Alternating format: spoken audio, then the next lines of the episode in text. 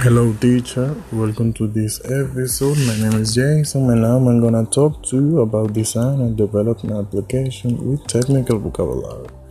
First, describe adjacent, high speed, optical fiber, provide, one another, commonly, done, can be, host, share, wide, beat per second, countries, repeater, common, bridge, free space, bandwidth, switch, peripheral, smaller, beyond, topology, router, data, signal, extend, twisted pair, gateway, same, coaxial, cable, several, work group, hoop, available, extend, BPS, dependent, NIC, and card.